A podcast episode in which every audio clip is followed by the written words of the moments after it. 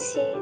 Neste episódio, vamos apresentar a criação e as dimensões do romance policial clássico, a partir dos autores mais icônicos e conhecidos desse subgênero literário: Edgar Allan Poe, Conan Doyle e Agatha Christie. Essas informações foram retiradas do livro de Sandra Lúcia Raymond. E, após isso, vamos indicar muitos livros legais para vocês conhecerem e se aprofundarem no mundo enigmático e sombrio de crimes e mistérios.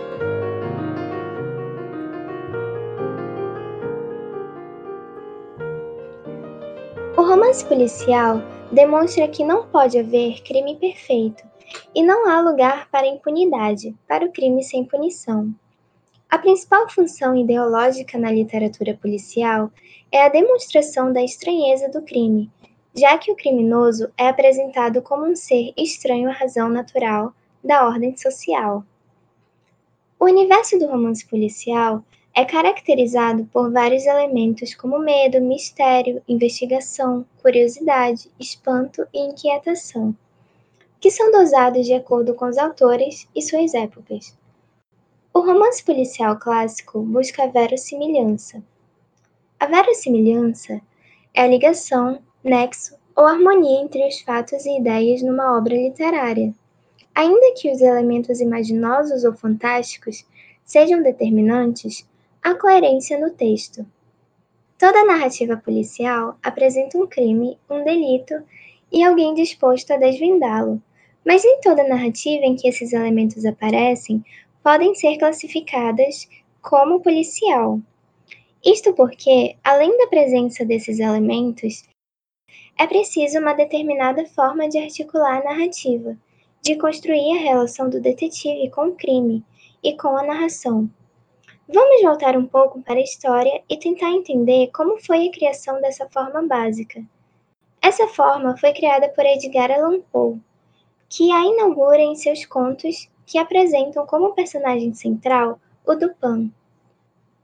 O romance policial do século XIX é o mais divulgado e que se caracteriza pela presença do crime, da investigação e da revelação do criminoso ou do mistério. Geralmente, existe a presença do detetive e as obras têm foco no processo da descoberta dos fatos, pistas e do próprio desenrolar do crime. Edgar Allan Poe o criador do policial é também, além de criador do gênero, o exemplo mais expressivo da narrativa de enigma. Esses atributos são possíveis porque, se, ao criar o gênero policial, Poe dá margem a vários tipos de narrativas policiais que surgirão depois. Ele escreve uma narrativa tipo policial de enigma ou romance de detetive. Poe é a narrativa enigma por excelência, e além disso, abriu a possibilidade do surgimento de outros tipos de narrativa policial. As condições da época influenciaram grandemente os textos de Poe e propiciaram a ele a invenção do gênero. E aqui dividimos essas condições em cinco pontos.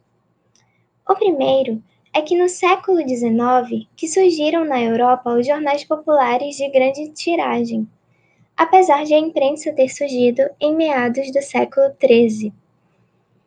Esses jornais, em algumas seções, criam e valorizam o chamado fato diverso, que são dramas individuais ou então crimes raros e aparentemente inexplicáveis. O desafio do mistério, aliado a um certo prazer mórbido na desgraça alheia e ao sentimento de justiça violada, que requerem então reparos, são basicamente os elementos geradores da atração e do prazer na leitura deste tipo de narrativa. O segundo ponto é que o novo público criado pelos jornais de grande tiragem habita um novo espaço, as cidades industriais. As cidades industriais são produtos da Revolução Industrial e estarão presentes no romance policial, Logo, as primeiras narrativas policiais localizarão o crime no lugar onde ele aparecerá mais frequentemente a cidade. As fachadas, as multidões humanas, os labirintos de rua serão quase sempre personagens mudos constantes nas narrativas policiais. O terceiro ponto é a origem da polícia. A polícia parece ter sempre existido, mas na verdade só surgiu no século XIX. E no século XIX que se desenvolverá a polícia na acepção contemporânea do termo. No início do século XIX, os policiais franceses eram recrutados entre os ex-condenados e um de seus chefes era o ex-condenado mais famoso de todos, Eugène François Vidocq, que em 1828 lança suas memórias. Memórias essas importantes do ponto de vista dos primórdios da narrativa policial, pois será em oposição a este tipo de investigador que Poe criará seu detetive do Pan. Vidot Assim como os policiais do início do século, sendo um ex-contraventor, conhece por dentro o mundo dos crimes e os investiga empiricamente, convivendo com os criminosos, e, através dessa convivência, é que este policial constrói suas investigações e chega a desvendar os crimes que lhes são apresentados.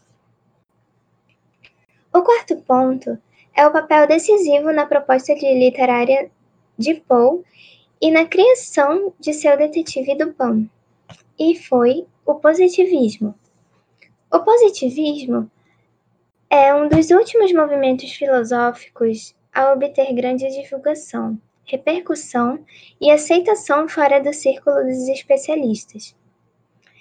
Tinha como crença básica, como pressuposto fundamental, a afirmação de que os fenômenos são regidos por leis, essas leis existiriam tanto ao nível do mundo natural quanto do orgânico e do universo humano. Uma das consequências dessas concepções positivistas é a crença de que o espírito humano está submetido a leis como qualquer outro fenômeno, e a teoria da associação de ideias já existente anteriormente. A crença em que a mecânica mental obedece a princípios gerais e em que quem dominar esses princípios saberá usá-los em cada cadeia de ideias de cada homem particular, estava em plena voga naquela época. E, por fim, o quinto ponto. O criminoso passa a ser visto como um inimigo social, um novo cidadão inserido na nova organização social da nova urbis industrial. Conivente com as ideias positivistas de sua época, tem também uma nova ideia de criminoso. O crime era considerado como um delito entre indivíduos que podia ser negociado e sanado entre as partes lesadas.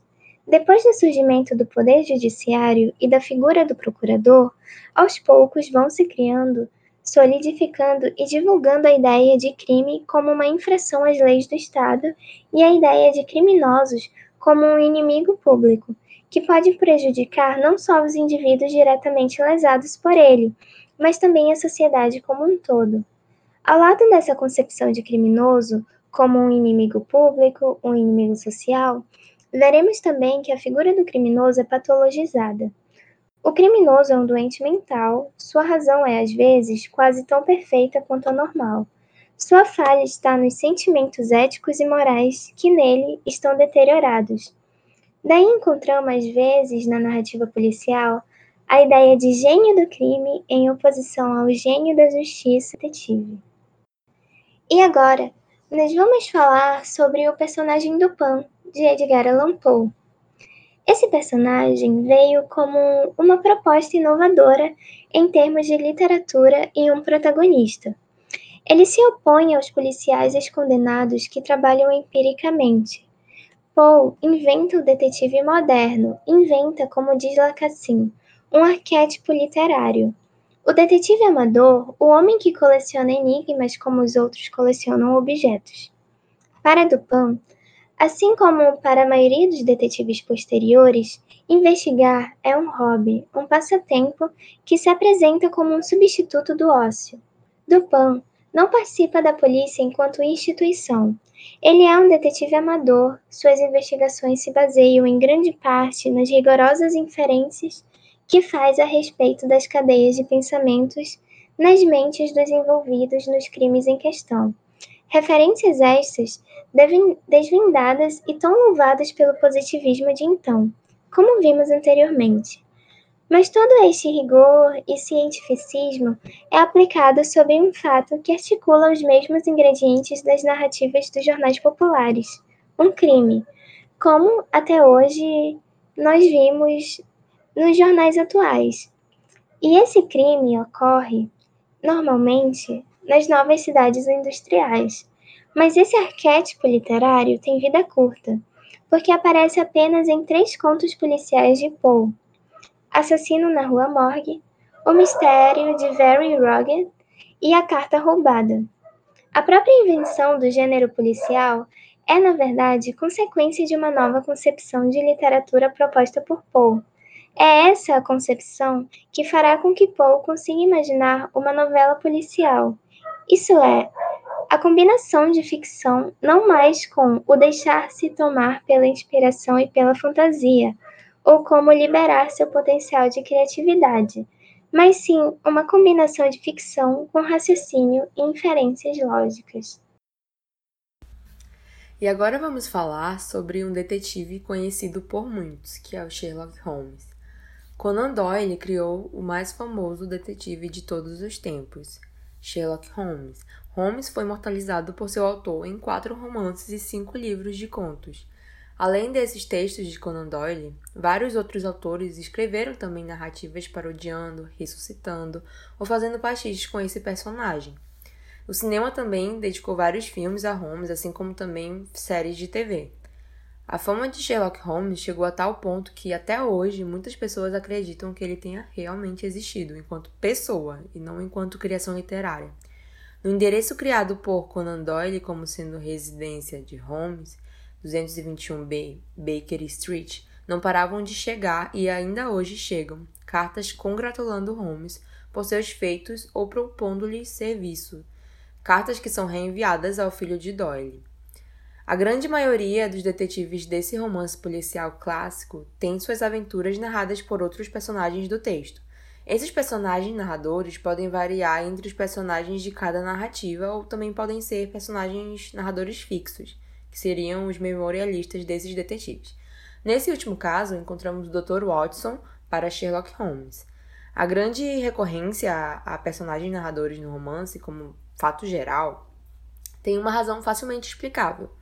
O detetive desse tipo de romance é uma mente dedutiva, uma máquina de pensar, digamos assim, que através de vestígios, pistas indícios consegue reconstruir uma história, um fato e assim descobrir o culpado, os culpados. Se a narrativa fosse elaborada por essa mente dedutiva, o leitor estaria sempre passo a passo com o detetive. Enfim, agora vamos falar do, da Dama do Crime, Agatha Christie. Na vasta obra de Agatha Christie encontra-se um pouco de tudo em termos de narrativa policial. Muitas dessas narrativas têm como protagonista Hercule Poirot.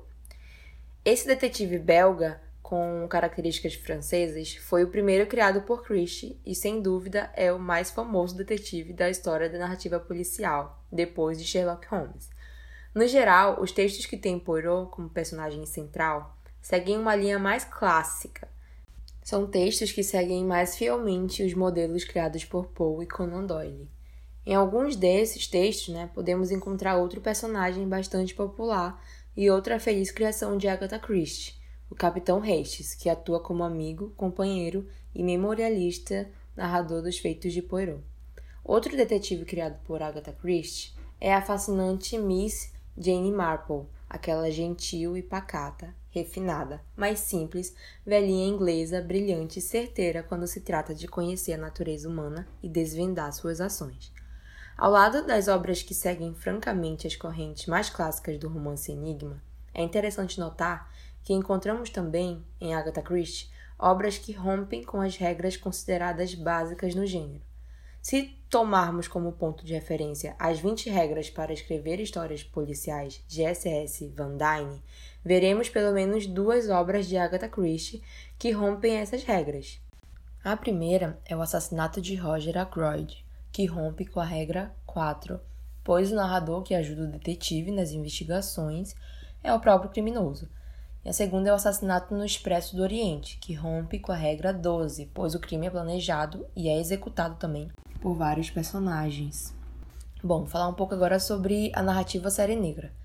Outro tipo de narrativa policial também bastante divulgado é o romance negro, romance da série negra, Noir, cujo criador foi Dashiell Hammett, e um dos seguidores mais expressivos foi Raymond Chandler. O romance negro tem na coleção Série Noir, que começou a ser publicada na França em 1945, seu ápice e seu reconhecimento pelo público. Mas a sua plataforma de lançamento foi a revista Black Mask, revista barata com qualidade baixa de impressão e de gosto duvidoso, nas quais escritores são pagos por palavras, onde a partir de 1925 Hammett começou a publicar seus contos e todos os seus textos importantes. É importante perceber que todo o primeiro bloco de características arroladas são características negativas, características de oposição, ou seja, define-se o romance série no ar por aquilo que ele não é, por aquilo a que ele se opõe. Avisa-se ao leitor que se acautele, avisa-se que temos aqui um romance policial, mas que não é destinado ao leitor amante de enigmas de Sherlock Holmes, ou seja, busca atingir, né, tem-se como alvo ali o leitor saturado e insatisfeito com o romance policial clássico. A partir desse ponto inicial, enumeram-se todas as características correlatas do romance enigma abandonada pelo romance noir. Otimismo, moralidade convencional, espírito conformista e um detetive que sempre resolve os mistérios. Avisa-se que nessa nova forma de narrativa policial não se verá otimismo sistemático, a imoralidade ou a moralidade é admitida e não aparece apenas como contraponto da moralidade, né, geralmente admitida como tal. Não há conformismo, o detetive também é falível e nem sempre é mistério. O enigma inicial e radicaliza-se por oposição à apresentação, avisando-se que pode até ocorrer que não haja detetive mesmo. É importante notar que essa reviravolta proposta pelo romance Série Negra é feita numa época em que o mundo está em reviravolta. Estamos às vésperas às vésperas da Segunda Grande Guerra, à véspera da crise da Bolsa em 1929. E ao nível das ideias, estamos presenciando uma importância crescente da filosofia de Nietzsche, do vitalismo de Bergson, da psicanálise e os primórdios do existencialismo, que geram ali um clima cultural que se opõe ao otimismo racionalista oriundo do positivismo. Não se tenta amenizar a presença da ação, pelo contrário, exploram-se e detalham-se as ações violentas, brutais, as violências físicas. Enfatiza-se a ação e cabe ao leitor, a partir dessas descrições externas, deduzir o caráter, a personalidade, os sentimentos dos personagens. Exploram-se e aprofundam-se as situações angustiantes em que o homem pode se envolver. Bom, agora temos que indicar livros para que vocês leiam e conheçam muito mais desse mundo de crimes e mistérios. Nossa atenção agora é para a Dama do Crime, pois nossa primeira indicação é Assassinato no Expresso do Oriente. Bom, o livro foi publicado em 1934 e sua maior parte se passa dentro de um trem que liga Bagdá a Londres. O detetive Hercule Poirot recebe um telegrama que solicita sua presença em Londres a fim de solucionar um caso. Durante a noite, Poirot acorda com um som que veio do compartimento ao lado do seu, ocupado por um senhor chamado Ratchet. O belga resolve olhar o que aconteceu discretamente pela porta de seu compartimento e vê o condutor bater a porta de Mr. Ratchet e a perguntar se ele está bem. O homem responde: Não é nada. Cometi um erro. Poirot tenta ir dormir outra vez, mas é acordado de novo pelo barulho de um baque na sua porta. Ele decide olhar para fora do compartimento e o corredor está completamente silencioso e vazio. Ele não vê nada a não ser uma mulher que logo desaparece no corredor. No dia seguinte, Hercule Poirot descobre que Mr. Ratchet está morto, tendo sido esfaqueado 12 vezes enquanto dormia. Porém, as pistas e as circunstâncias são muito misteriosas. Como, por exemplo, as facadas. Algumas das facadas são muito profundas e algumas são superficiais. É, durante a investigação no quarto, o detetive encontra diversas pistas no compartimento da vítima e no trem, incluindo um lenço com a inicial AH. Diante disso, Poirot se vê numa das mais complicadas investigações de sua carreira, é, porque as pistas para a resolução desse crime são contraditórias e apontam caminhos totalmente diferentes para descobrir quem foi o assassino. Com várias investigações pelo decorrer da obra, Poirot descobre que Mr. Ratchet era um fugitivo dos Estados Unidos muito conhecido, chamado Cassett. Cinco anos antes, Cassett havia raptado uma criança norte-americana de três anos de idade chamada Daisy Armstrong. Embora a família Armstrong tenha pago uma quantia considerável, Cassett matou a pequena menina e fugiu do país com o dinheiro, não cumprindo com o que havia prometido nas negociações do sequestro. O desfecho é surpreendente porque a história apresenta caminhos muito diferentes para serem seguidos. É realmente muito interessante. E agora, nós vamos falar sobre livros nacionais, começando por O Silêncio da Chuva, de Luiz Alfredo Garcia Rosa. Ele foi publicado em 1996. O enredo desse livro começa com um suicídio. Ricardo Fonseca de Carvalho entra em seu carro num final de tarde após mais um expediente de trabalho. O veículo está na garagem do edifício da Planalto Minerações, no centro do Rio de Janeiro. Ao invés de dar a partida no automóvel e voltar para sua casa, Ricardo fuma um cigarro e dá um tiro em sua cabeça. Para ninguém saber que sua morte foi um suicídio, o executivo de 42 anos deixa no banco, ao lado, uma carta e uma mala com 20 mil dólares. A carta é direcionada aos policiais que irão investigar o ocorrido. Nela, o morto oferece dinheiro para os investigadores sumirem com a arma e simularem um assassinato, ao invés de um suicídio. Só assim, a esposa de Ricardo, Bia Vasconcelos, poderá receber o seguro de vida dele, avaliado em um milhão de dólares. É importante saber que o suicídio não é contemplado nos contratos de seguro de vida. Contudo, antes da chegada dos policiais na cena do crime, Max, um assaltante, encontra o executivo morto na garagem do prédio. Max, que estava perambulando pelo local, rouba a carteira do falecido, a mala com dinheiro e a arma, na correria, ele também leva a carta.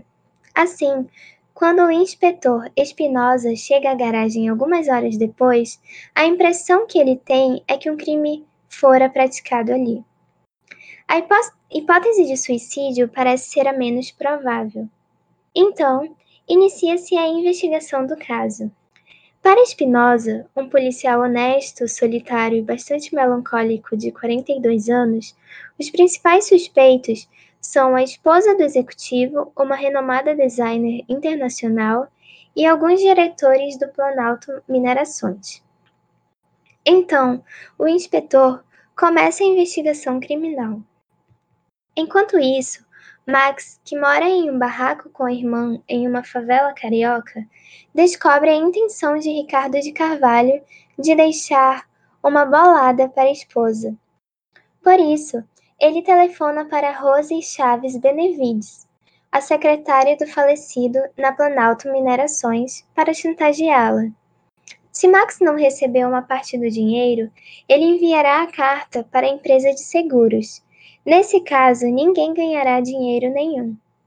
Rose percebe uma oportunidade excelente para também lucrar com a situação e entrar no esquema de chantagem. A dupla Max e Rose vão exigir de Bia Vasconcelos uma parte no prêmio do seguro. Quando Rose se dirige para a casa da esposa de Ricardo de Carvalho para comunicá-la da chantagem, a funcionária da empresa de mineração desaparece misteriosamente. O sumiço intriga o inspetor Espinosa. Para o policial, é óbvio que esse fato está relacionado com a morte do executivo. Para piorar ainda mais a situação, Max, que fora identificado alguns dias depois do assassinato, entre aspas, como portador da arma do crime, também desaparece sem deixar rastros. Na concepção de Spinoza, o assassino está eliminando as testemunhas. O Silêncio da Chuva é um romance policial de tirar o fôlego e apresenta uma trama cheia de reviravoltas. O mistério é saber quem está envolvido com os sumiços de Rose e de Max. E agora vamos indicar Bom Dia Verônica, de Rafael Montes e Ilana Casoy. Em Bom Dia Verônica, acompanhamos a secretária da polícia, Verônica Torres, que na mesma semana presencia de forma chocante o suicídio de uma jovem e recebe uma ligação anônima de uma mulher desesperada clamando por sua vida. Com sua habilidade e sua determinação, ela vê a oportunidade que sempre quis para mostrar sua competência investigativa e decide mergulhar sozinha nos dois casos. No entanto, essas investigações, teoricamente simples, se tornam verdadeiros redemoinhos e colocam Verônica diante do lado mais sombrio do homem, em que o mundo perverso e irreal precisa ser confrontado. Quanto mais Verônica aprofunda suas investigações, mais seu lado obsessivo aflora e, pouco a pouco, ela se vê envolvida com os casos de forma irremediável, o que pode custar sua própria vida. O livro também deu origem à série de mesmo nome que está presente na Netflix. E por fim, nossa última indicação de livros é Dias Perfeitos de Rafael Montes. E aqui falaremos a sinopse que está presente no site do autor. Sombrio e claustrofóbico, Dias Perfeitos é uma história de amor obsessivo e paranoico. O protagonista do livro é Theo, um jovem solitário estudante de medicina que divide seu tempo entre cuidar da mãe paraplégica e dissecar cadáveres nas aulas de anatomia. Num churrasco que vai com a mãe, contrariado, Theo conhece Clarice, uma jovem de espírito livre que sonha tornar-se roteirista de cinema.